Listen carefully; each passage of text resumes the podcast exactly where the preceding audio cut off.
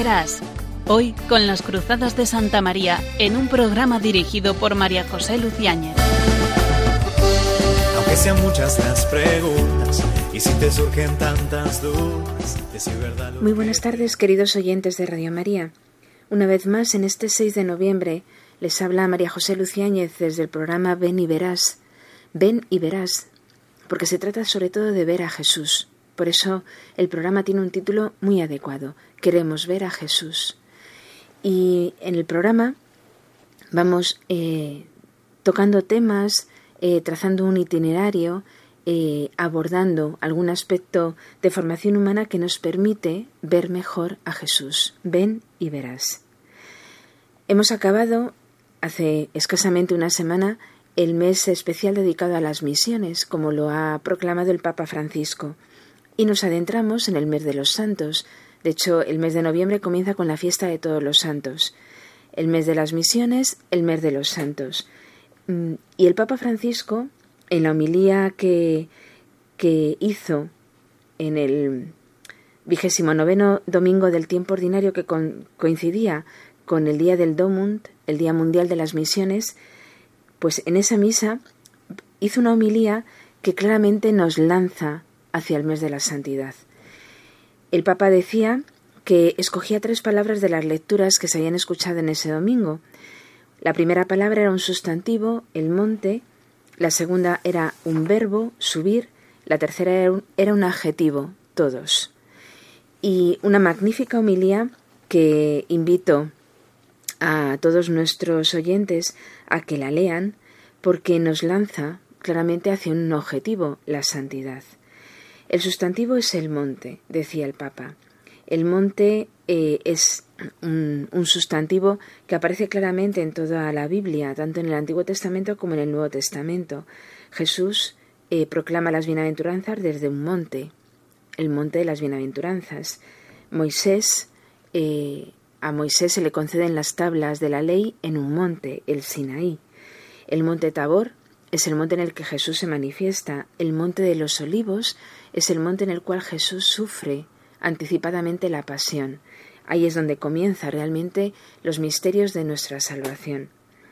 ¿Qué significado tiene para nosotros el monte? decía el Papa. Pues el monte nos permite acercarnos a Dios y a los demás. Es el doble ejercicio que hace el cristiano, un acercamiento a Dios para luego después acercarse a los demás. El monte también eh, nos permite ir hacia lo alto, que en el fondo es la llamada de todos los hombres, ir hacia lo alto, lejos de las cosas materiales que pasan. Nos invita el monte a redescubrir lo esencial, lo que permanece, Dios y los demás. La misión comienza en el monte. Allí, en el monte, en la montaña, en lo alto, se descubre lo que cuenta. Y el Papa termina esta consideración sobre el sustantivo monte con unas preguntas. ¿Qué es lo que cuenta para mí en la vida? ¿Cuáles son las cumbres que yo deseo alcanzar? Continúa el Papa. Un verbo acompaña al sustantivo monte, subir. No hemos nacido para estar en la tierra, hemos nacido para subir, para llegar a lo alto. Pero claro, subir cuesta trabajo. Y aquí es donde está el primer elemento que nos va a permitir eh, en este programa pasar a la segunda parte. Hay que luchar contra la fuerza de la gravedad, ¿no? Cuando se sube un monte. Hay que luchar contra la fuerza de gravedad del egoísmo para realizar un éxodo del propio yo. Hay que subir, hay que y por lo tanto tenemos que realizar un esfuerzo para ir subiendo un monte para poder eh, realizar el éxodo de mi propio yo. Esfuerzo. Y como en la montaña no se puede subir bien si se está cargado de cosas, así en la vida es necesario aligerarse de lo que nos sirve, por lo tanto hay que renunciar. Y esto también cuesta esfuerzo. Y por eso el Papa nos pregunta también al final de estas consideraciones sobre el subir, ¿cómo es mi subida? ¿Sé renunciar a los equipajes pesados e inútiles de la mundanidad para subir al monte del Señor?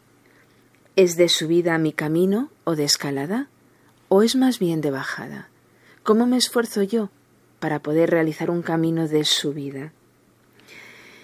Y por último, dice el Papa en esta homilía, que el monte nos recuerda lo que cuenta, el verbo subir nos dice cómo llegar, una tercera palabra resuena con mayor fuerza y es el adjetivo todos.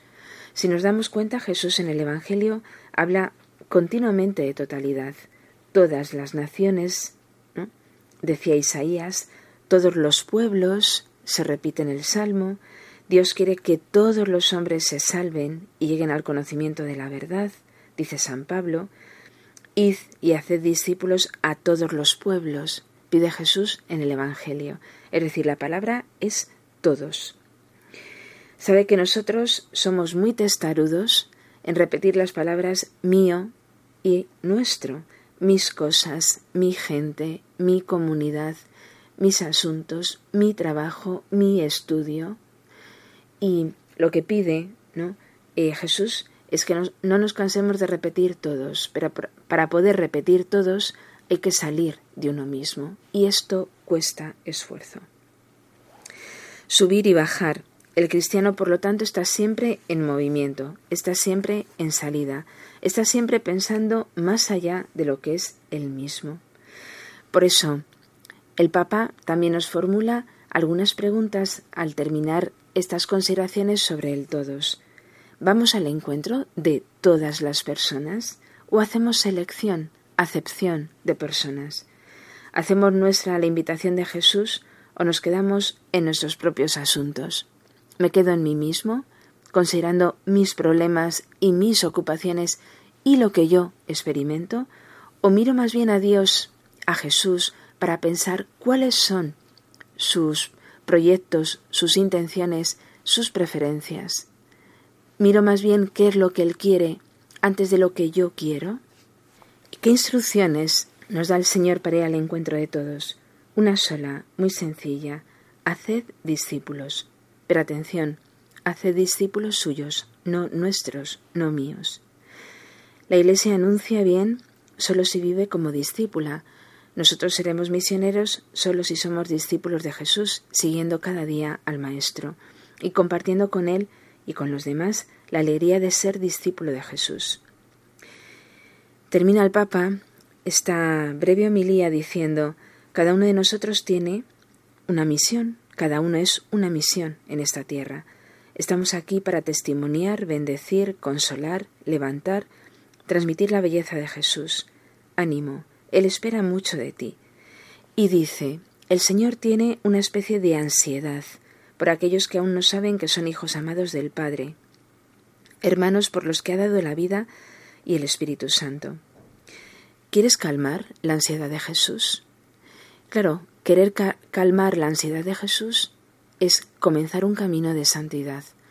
Por eso el mes misionero conduce realmente a la santidad. ¿Quieres tú calmar la ansiedad de Jesús? Yo sí quiero. Pues esa es la respuesta que debemos de dar. Y esa respuesta se alcanza en la santidad, una santidad que la realiza el mismo Jesús, no nosotros con nuestro esfuerzo. Él, él es el que llena nuestra vida y nos hace santos. Bueno, pues vamos a poner un remedio para poder alcanzar esa santidad y saciar la ansiedad que tiene Jesucristo. No se, no se vayan, porque en un, un breve tiempo comenzamos la segunda parte del programa y ahí intentaremos ver cómo calmar la ansiedad de Jesús.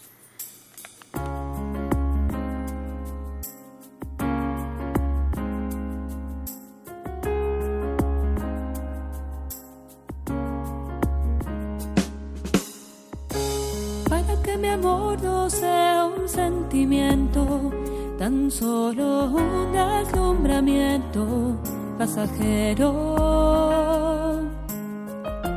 Para no gastar mis palabras más mías, ni vaciar de contenido mi te quiero. Quiero hundir más hondo mis raíces en ti y cimentar en solidez este mi afecto. Pues mi corazón que es inquieto y es frágil, solo acierta si se abraza tu proyecto.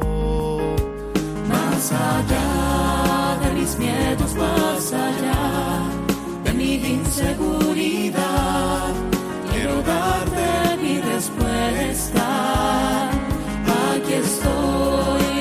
ser tu voluntad, para que mi amor sea decirte sí hasta el final.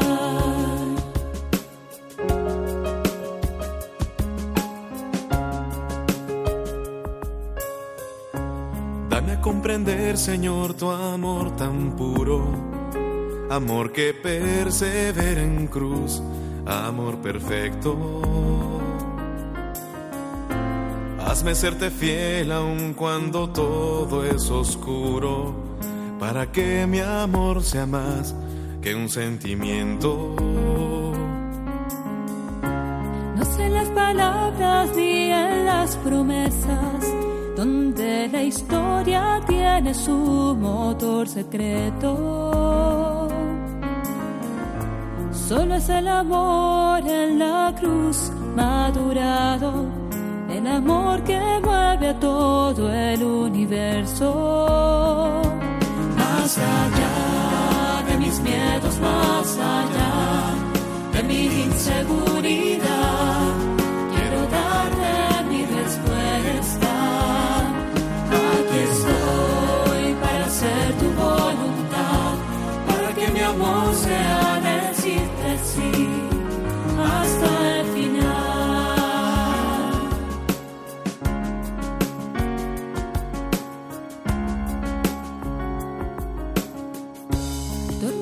por y temer en el huerto, ni sus amigos acompañan al maestro. Si es hora de cruz, es hora de fidelidades, pero el mundo nunca quiere... Continuamos en el programa Beniveras. Les habla María José Luciáñez en este día dedicado a, a los mártires españoles de la persecución religiosa del siglo XX estos santos que nos han precedido en la Iglesia triunfante, que nos preceden con su fe y que nos alientan desde el cielo diciéndonos que es posible. Concluimos la primera parte de nuestro programa señalando la ansiedad de Jesús porque todos los hombres se salven y lleguen al conocimiento de la verdad, que nos indicaba el Papa Francisco en aquella homilía del Domum de este año, el 20 de octubre del 2019. Queremos ser santos. Vamos a recordar un momentito unas palabras que nos decía el Papa Francisco acerca de la santidad y de que todos podemos ser santos. Queridos hermanos y hermanas, la catequesis de hoy está centrada en la vocación universal a la santidad. ¿En qué consiste esta vocación y cómo podemos realizarla? La santidad no la obtenemos por nuestras capacidades, o cualidades personales. Es ante todo un don de Dios que nos hace el Señor Jesús revistiéndonos de Él mismo. Por lo tanto, la santidad es un descubrirse en plena comunión con Él en la plenitud de su vida y de su amor.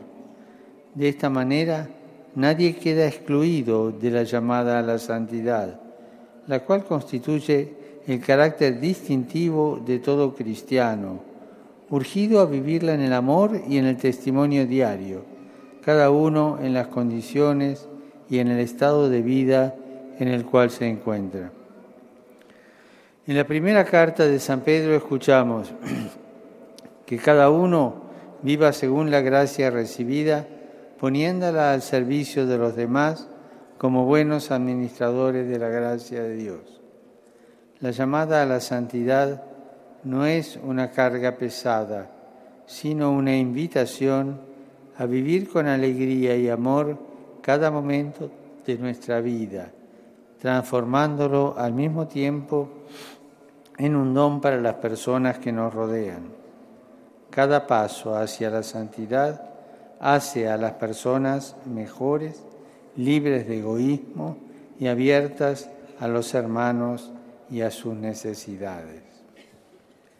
Saludo a los peregrinos de lengua española, en particular a los grupos provenientes de España, Argentina, México, Costa Rica y República Dominicana,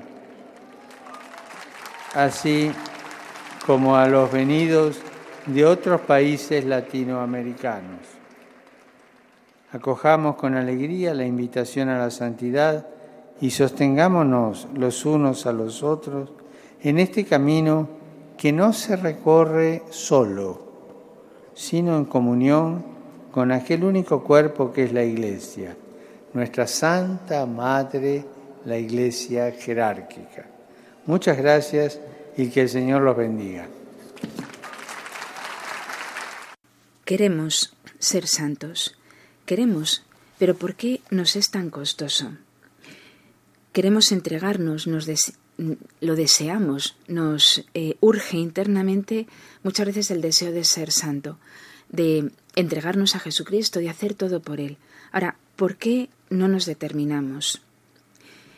Seguramente muchos de nuestros oyentes, muchos jóvenes que ahora mismo viven en nuestras parroquias, querrían hacerlo, pero siempre hay un pero. Mm, tengo pocas fuerzas, me interesan más otras cosas en este momento, tengo que terminar la carrera, me preocupan mis amistades, eh, me preocupa también lo que puedan decir mis padres acerca de mi entrega. Pero sin embargo, la ansiedad de Dios por la salvación de las almas es prioritario. ¿Por qué no nos lanzamos? ¿Qué nos sucede? La razón fundamental es que nos falta, nos falta fuerza de voluntad, nos falta la voluntad decidida de hacerlo. Algún educador actual dice que el mayor problema en, la educación hoy día es que no se educa la fuerza de voluntad. Educamos quizá el conocimiento, a veces los profesores eh, ponen mucho énfasis, sobre todo en las evaluaciones, en que la persona gaste un tiempo en estudiar. A veces parece que se estudia mucho tiempo y en el fondo eh, las mentes no están concentradas. Y lo digo claramente como profesora. Y sin embargo no se educa la fuerza de voluntad, como tampoco se educa la efectividad. ¿Qué es la voluntad? La voluntad es la facultad de querer. Y querer no es apetecer o desear, es tomar una decisión e intentar ejecutarla, llevarla a término. Es un proceso activo, consciente y libre, no es un proceso pasivo. Y tener voluntad no tiene nada que ver con que yo experimente en el interior el deseo o, diríamos, la apetencia, mejor dicho, para poder hacer algo, es la facultad de querer y una vez querido, llevarlo a la ejecución, llevarlo a la acción. Claro, la voluntad y el conocimiento están íntimamente enlazados. El conocimiento es previo y no se puede querer lo que no se conoce.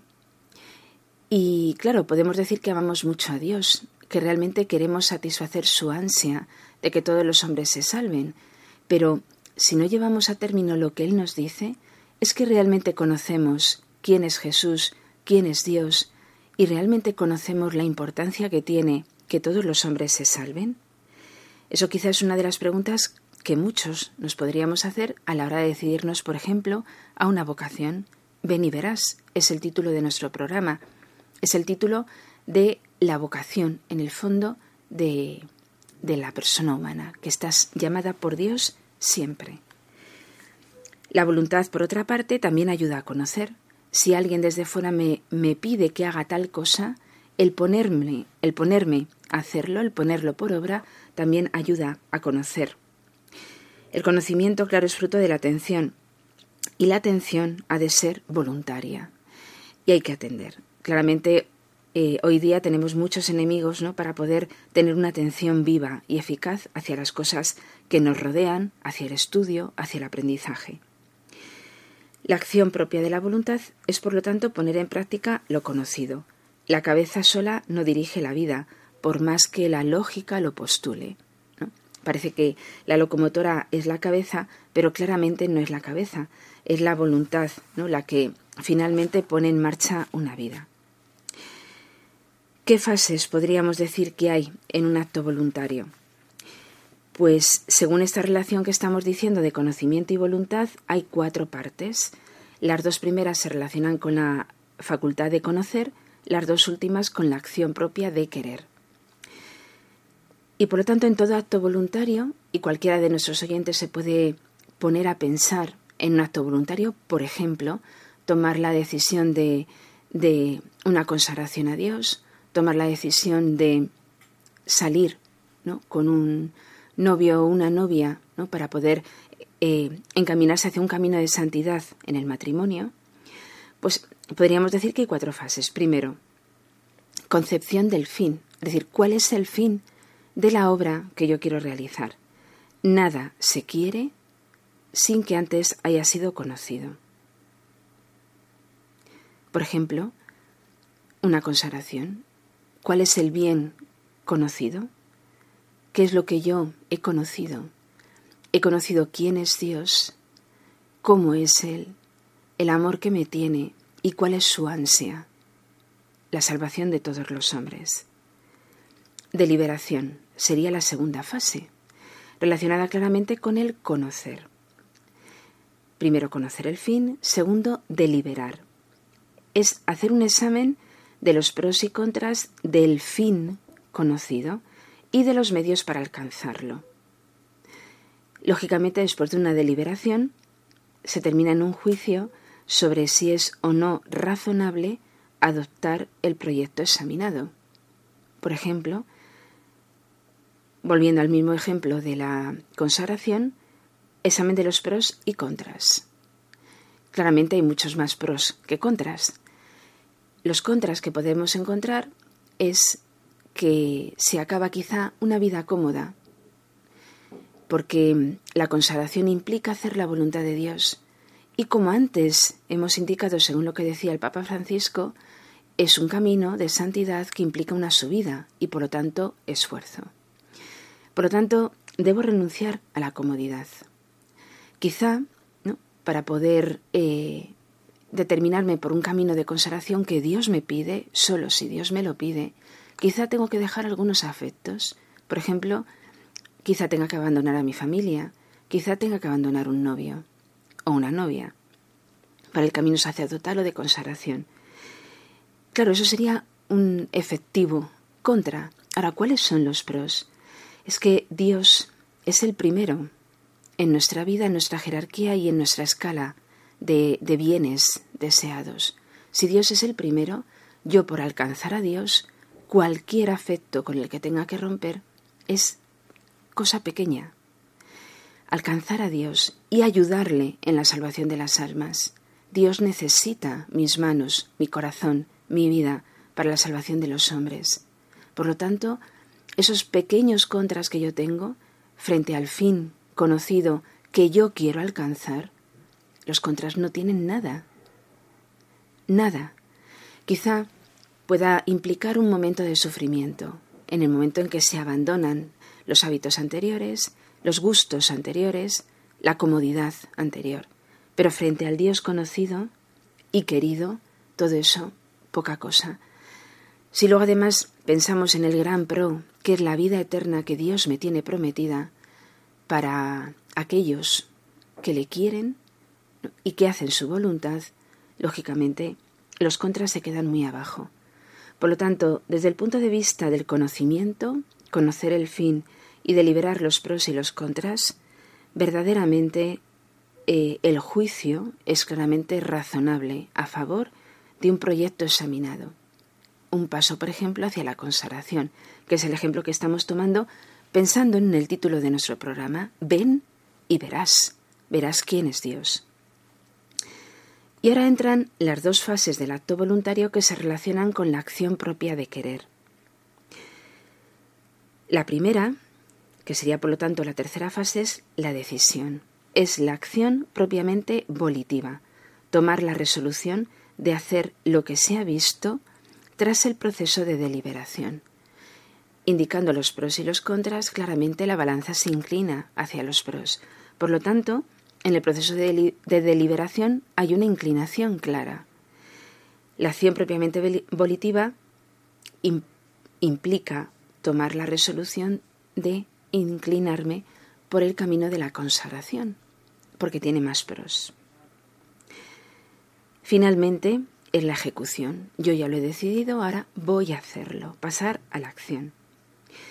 Mientras no se llegue a la ejecución, no hay acto de voluntad. A lo sumo, y atención porque muchas veces nos quedamos aquí, a lo sumo habrá veleidad, es decir, un sueño, un proyecto que no se pone en práctica, un simple quisiera en lugar de un quiero. ¿Cuántas veces nos quedamos en, este, en esta fase? No llegamos a ejecutar aquello que claramente con nuestro entendimiento e incluso valorando y deliberando esa acción, nos hemos inclinado a hacerla, pero no llegamos a ejecutarlo. ¿Cuántas veces? Ejecutar no consiste en realizar de hecho. Puede haber algunas circunstancias ajenas que impidan que nuestra voluntad lo ejecute. El fracaso en lo emprendido no es falta de voluntad. Buena voluntad es la que no se desanima. Puedo empezar a poner en ejecución aquella decisión tomada, pero hay un obstáculo y no la puedo realmente ejecutar, pero no me desanimo, supero ese obstáculo y continúo, continúo con el acto volitivo propiamente de ejecutar. Estas cuatro fases que realizamos, de hecho, de una forma natural en muchas cuestiones eh, cotidianas, ¿no? del día a día, cuando se, toma, se trata de tomar una decisión de más importancia, no lo hacemos, nos quedamos en alguno de los pasos. Y muchas veces las grandes decisiones que en el fondo marcan la historia a veces se quedan sin hacer. Estamos en el mes de los santos. Si miramos cualquiera de las biografías de los santos, nos damos cuenta de que realmente llegaron hasta el final, hasta ejecutar.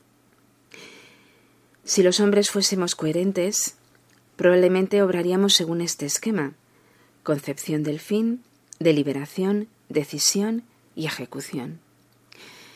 El Evangelio nos marca una escena, en la escena del joven rico ante Jesús, en el que vemos que estas fases realmente no han llegado hasta el final y por eso el joven se marchó triste, lo cual es un, es un hecho que nos debe de marcar eh, para nuestro obrar, sobre todo en las grandes cuestiones de la vida.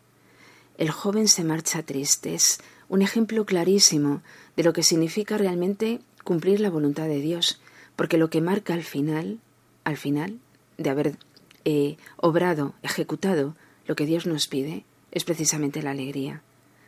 El joven rico conoció quién era el maestro. Eh, quizá valorara los pros y los contras porque él quería cumplir los mandamientos de la ley de Dios y por lo tanto quería ser bueno pero realmente no se decidió porque tenía eh, muchos inconvenientes. Realmente había muchos contras ¿no? en, su, en su persona. ¿Qué tenemos que hacer nosotros? Realmente, cuando se trata de elegir un bien supremo como es Dios, eh, hay que poner todos los medios para que la balanza se incline hacia los pros, porque Dios tiene todos los pros. Por lo tanto, si alguien de quien nos escucha eh, se inclina o tiene ahora mismo la indecisión de qué camino tomar en su vida, lo primero que debe hacer es conocer realmente quién es Jesús, quién es Dios, qué es lo que promete. Ante ello, la balanza está inclinada sí o sí. El joven rico realmente no conocía eh, verdaderamente quién era el que tenía delante, no conocía a Jesús y todo lo que él le podía ofrecer. ¿Por qué es necesario educar la voluntad?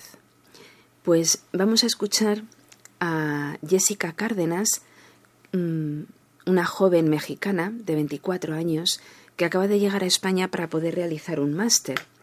Ella nos dice que es para ella la fuerza de voluntad. Indica un elemento muy importante para ser libre, para ser dueño de uno mismo. Pues vamos a escuchar un momento a Jessica.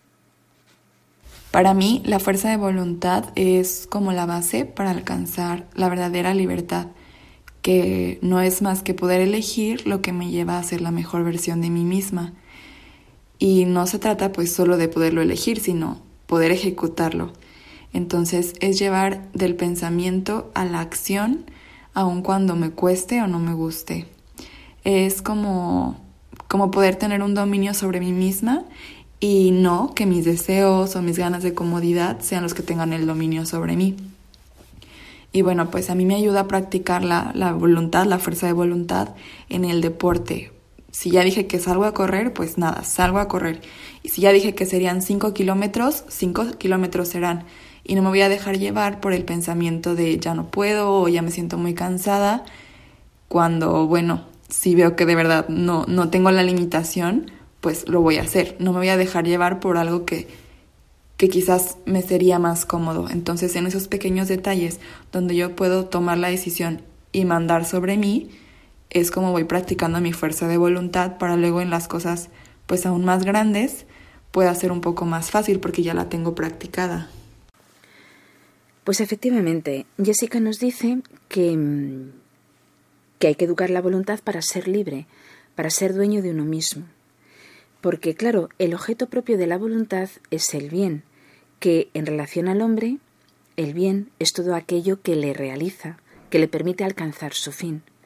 San Ignacio dice en, en el libro de los ejercicios espirituales que el fin del hombre, que el hombre ha sido creado para alabar, hacer reverencia y servir a Dios. Y todas las cosas sobre la faz de la tierra han sido creadas para el hombre. Pero el fin del hombre, por lo tanto su bien, es amar, hacer reverencia y servir a Dios. Claro, es un objetivo que si nos lo planteamos eh, correctamente como debe ser, creo que cambiaría la vida, no solamente la nuestra, sino la, la de todos los que nos rodean y la de la sociedad en general. Saber conocer claramente cuál es nuestro fin y cuál es, por lo tanto, nuestro bien.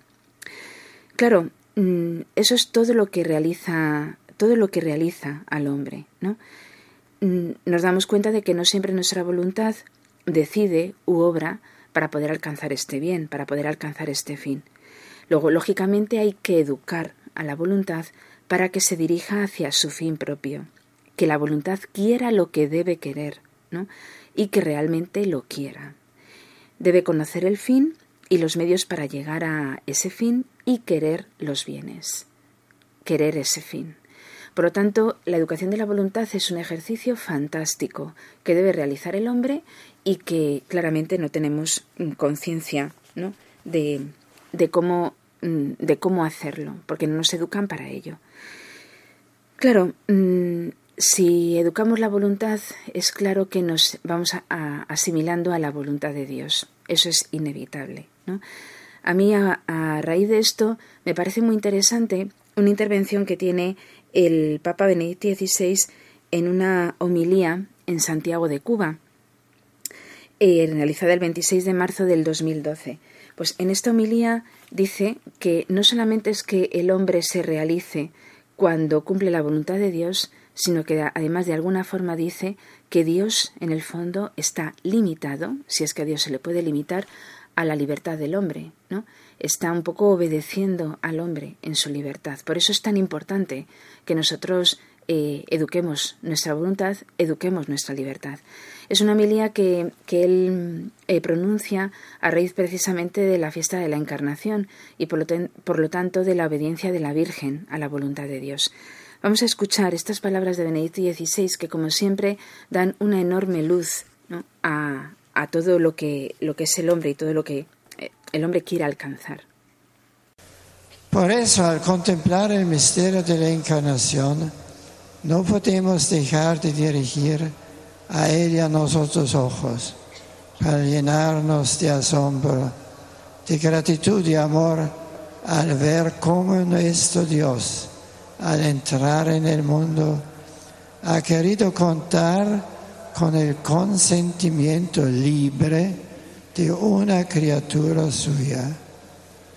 Solo cuando la Virgen respondió al ángel, aquí está la esclava del Señor, hágase en mí según tu palabra, a partir de ese momento el Verbo eterno del Padre comenzó su existencia humana en el tiempo. Resulta conmovedor ver cómo Dios no solo respeta la libertad humana, sino que parece necesitarla. Y vemos también cómo el comienzo de la existencia terrena del Hijo de Dios está marcado por un doble sí a la voluntad salvífica del Padre el de Cristo y el de María. Esta obediencia a Dios es la que abre las puertas del mundo a la verdad, a la salvación. En efecto, Dios nos ha creado como fruto de su amor infinito. Por eso vivir conforme a su voluntad es el camino para encontrar nuestra genuina identidad, la verdad de nuestro ser, mientras que apartarse de Dios nos aleja de nosotros mismos y nos precipita en el vacío. La obediencia en la fe es la verdadera libertad, la auténtica redención que nos permite unirnos al amor de Jesús en su esfuerzo por conformarse a la voluntad del Padre. La redención es siempre este proceso de llevar la voluntad humana a la plena comunión con la voluntad divina. Queridos hermanos, hoy alabamos a la Virgen Santísima por su fe y con Santa Isabel le decimos también nosotros, bienaventurada la que ha creído. Como dice San Agustín, María concibió antes a Cristo por la fe en su corazón que físicamente en su vientre. María crió y se cumplió en ello lo que creía. Pidamos nosotros al Señor que nos aumente la fe que la haga activa y fecunda en el amor. Pidámosle que sepamos cómo ir a acoger en nuestro corazón la palabra de Dios y llevarla a la práctica con docilidad y constancia. Es fantástico. Benedicto XVI, ¿no? Dice claramente que hay que vivir conforme a la voluntad de Dios y que es el camino claro evidente para poder encontrar nuestro ser y alejarnos de Dios precisamente nos aleja de nosotros mismos. ¿no? Mm, ojalá, ¿no? Eh, pedimos hoy a todos los santos y pedimos a Dios mismo que nos ayude a calar estas palabras ¿no? y a poner los medios para poder llevarlas a término, porque realmente encontraremos nuestra verdadera libertad. ¿no? Bueno, pues la voluntad, eh, claro, se aprende. Se aprende a tener voluntad. Mm, hay que ejercitarla de forma constante, porque si no se atrofia, ¿no? Y el hombre deja de comportarse como debe ser, como hombre, es decir, como un ser racional. Y, claro, si no lo hace, pues pasa a engrosar las filas de lo que llamamos ahora mismo gente. Dejamos de ser personas, seres libres, ¿no? Eh, mm, completamente diferentes unos de otros, ¿no? Y nos convertimos, pues eso, en un rebaño más, que en el fondo parece que, a veces nos sucede de esta forma. Somos, pues eso, como miembros de un rebaño, de un colectivo, y eso no es el ser humano. ¿no? Bueno, pues claramente como a tener voluntad se aprende, pues hay unas enfermedades en la voluntad. ¿no? Hay enfermedades en el conocimiento, no conocemos bien nuestro fin, es decir, la ignorancia y el error, pues son defectos relativos a la irreflexión, porque no conocemos perfectamente nuestro fin, ¿no? Hay que educarnos en la reflexión. Podemos también tener eh, fallos o enfermedades en lo que es la deliberación, ¿no? que era la segunda fase del, del proceso volitivo. Mm, fallos o enfermedades en la deliberación por defecto, porque no examinamos suficientemente los pros y los contras, es decir, somos muchas veces atolondrados, ¿no? tomamos las resoluciones muy rápidamente sin pensar, tenemos prisa por acabar todo. Y a veces incluso no solo tenemos prisa, sino que buscamos lo más fácil y lo más eficaz. Y eso pues no tiene nada que ver con las grandes decisiones que tiene que tomar el hombre. Algunas veces deliberamos por exceso y entonces nos convertimos en seres cavilosos, ¿no? Y deliberamos permanentemente sin llegar a ninguna conclusión. Es una enfermedad, ¿no? Del conocimiento de la deliberación. Pero también podemos estar enfermos en el obrar. ¿Cuáles son estas enfermedades a la hora de ejecutar aquellas decisiones que tomamos? Pues muchas veces somos indecisos. No nos atrevemos a tomar una decisión.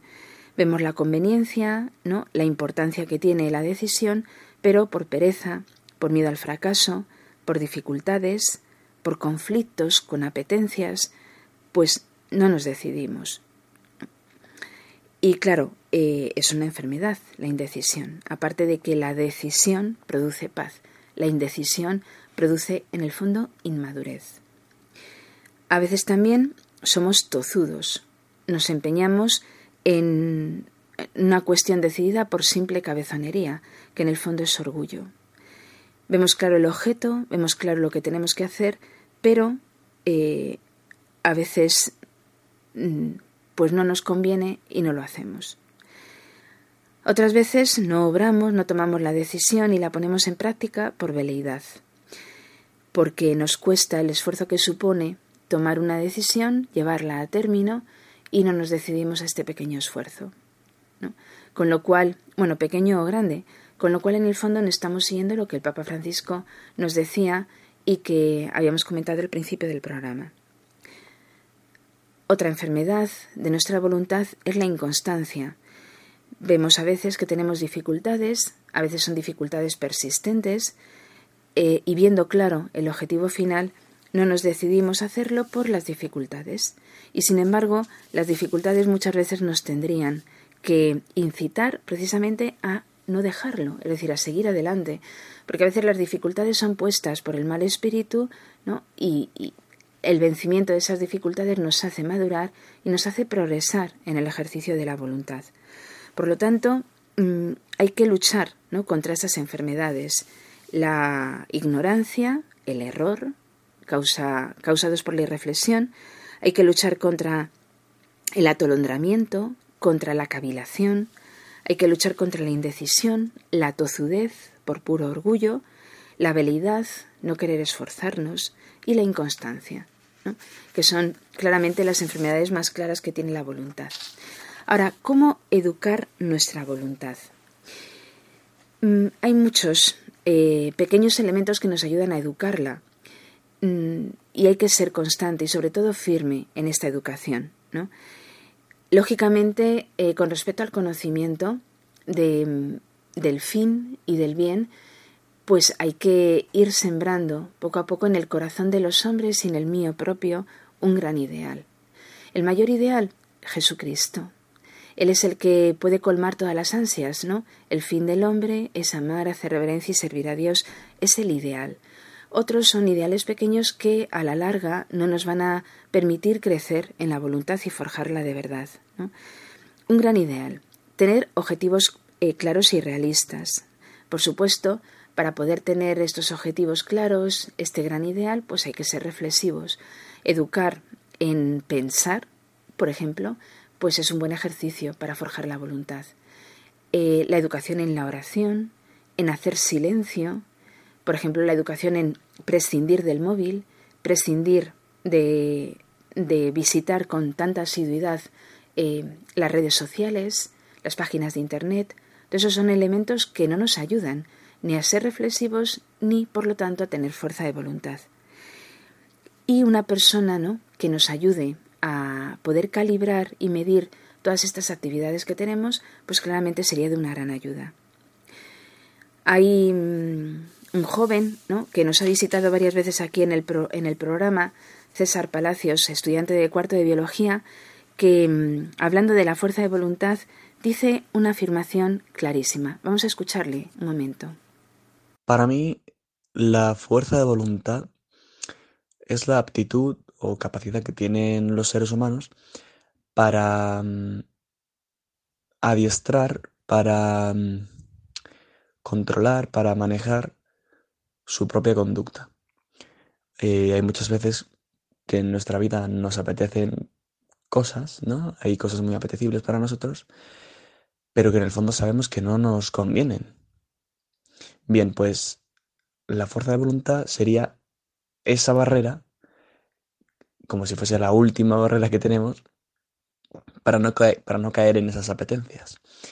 Eh, por supuesto, la, la, fuerza de voluntad, aunque sea mm, ejercida, de manera libre por el ser humano, eh, requiere de, mucha, de mucho entrenamiento, sobre todo de la oración y de, y de pedir a Dios que, que nos dé también su fuerza.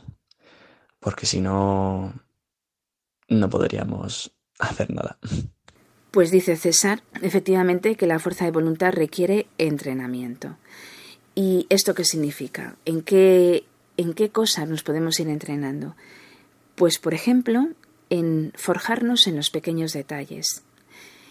Mm, ejercitar pequeñas cosas a lo largo del día que además se pueden ir repitiendo todos los días, cosas muy pequeñas que aparentemente no llaman la atención, esto es un elemento clave para poder forjar la voluntad.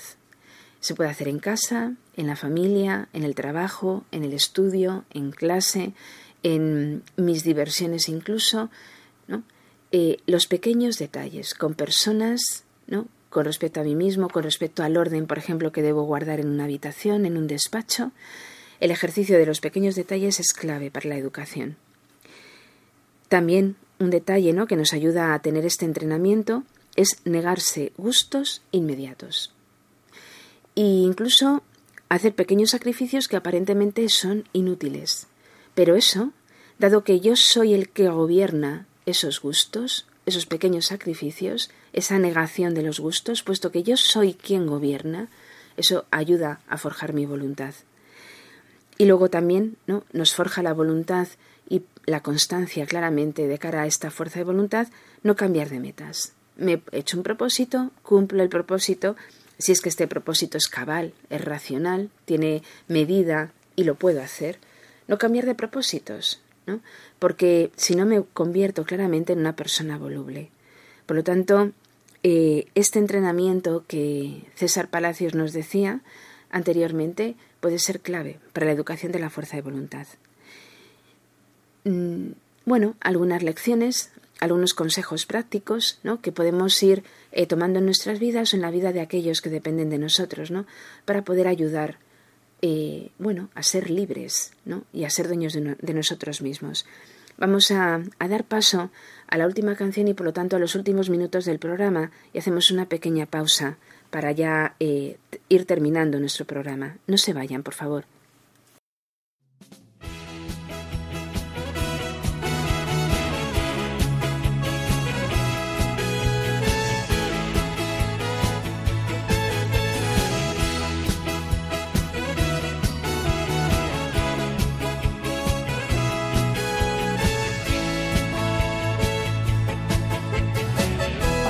Santo hay que ser feliz. No hay santidad sin felicidad. Para ser santo hay que ser feliz primero. Para ser santo hay que ser sencillo. No hay santidad sin sencillez. Para ser santo hay que ser sencillo primero.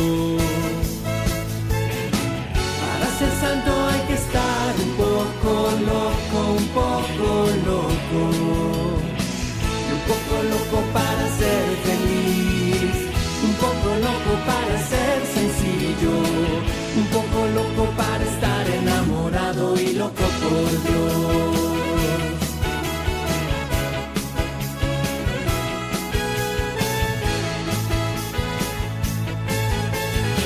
Para ser santo hay que dar amor. No hay santidad si no hay amor. Para ser santo hay que dar mucho amor primero. Para ser santo hay que obedecer. No hay santidad sino obediencia. Para ser santo hay que obedecer primero. Seguimos ¿no? eh, ya en, este, en esta recta final del programa Ven en el que hemos hablado de la educación de la fuerza de voluntad y lo necesario que es la voluntad para poder ser, eh, bueno, pues esos santos que la Iglesia nos pide y que Jesucristo mismo pide, ¿no? Para eso ha venido al mundo, para, para que seamos santos, unidos a Él, para poder calmar su ansiedad, ¿no? De salvar a todos los hombres, como nos decía el Papa Francisco después de escuchar la canción de Alma Misionera que, que nos, nos invita a ser misioneros como el Papa Francisco nos está repitiendo continuamente, ¿no? Esta iglesia en salida, esta iglesia misionera que el Papa Francisco quiere. Bueno, pues para poder hacer todo esto, ¿no? Seguir las indicaciones de los papas, eh, por ello es importante educar la voluntad. Bueno, pues mmm, no quería terminar el programa sin releer algunas cosas ¿no? que el Papa Francisco nos decía en esta homilía que hemos citado al principio del programa, que él pronunció con motivo del Domund. Y mm, me gusta mucho en concreto cuando habla del proceso de subir al monte. ¿no? El verbo que él utiliza es subir. El hombre debe subir. Dice el profeta Isaías, venid, subamos al monte del Señor. Y dice el Papa, no hemos nacido para estar en la tierra, para contentarnos con cosas llanas. Hemos nacido para alcanzar las alturas, para encontrar a Dios y encontrar a los hermanos. Si uno no sube a la altura es difícil que se pueda encontrar con la altura de tantos hermanos nuestros. Y dice, para esto se necesita subir. Se necesita dejar una vida horizontal, luchar contra la fuerza de gravedad del egoísmo, realizar un éxodo del propio yo. Subir, por tanto, requiere trabajo, pero es el único modo para poder ver todo mejor.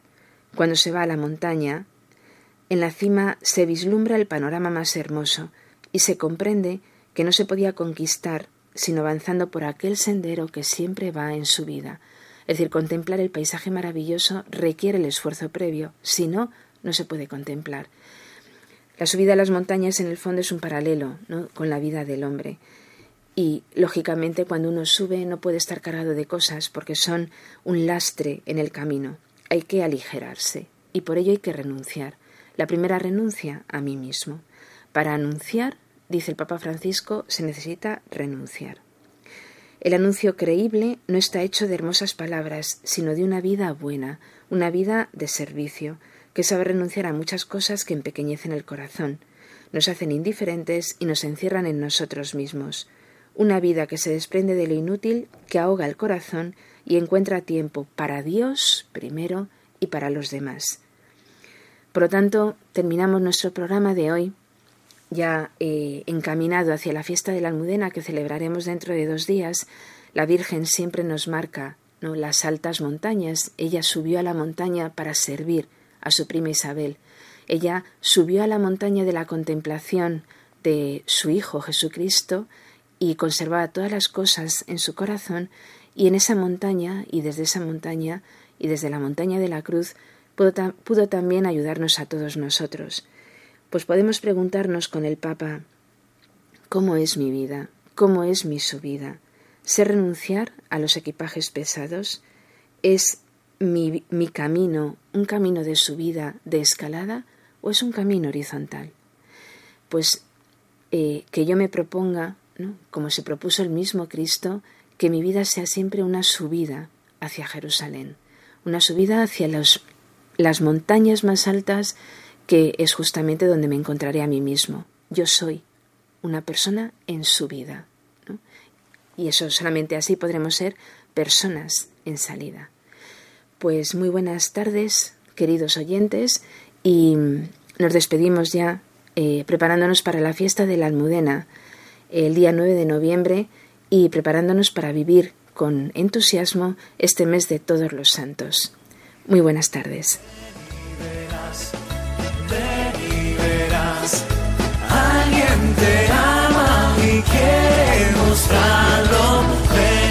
Ven y verás. Hoy con las Cruzadas de Santa María en un programa dirigido por María José Luciano.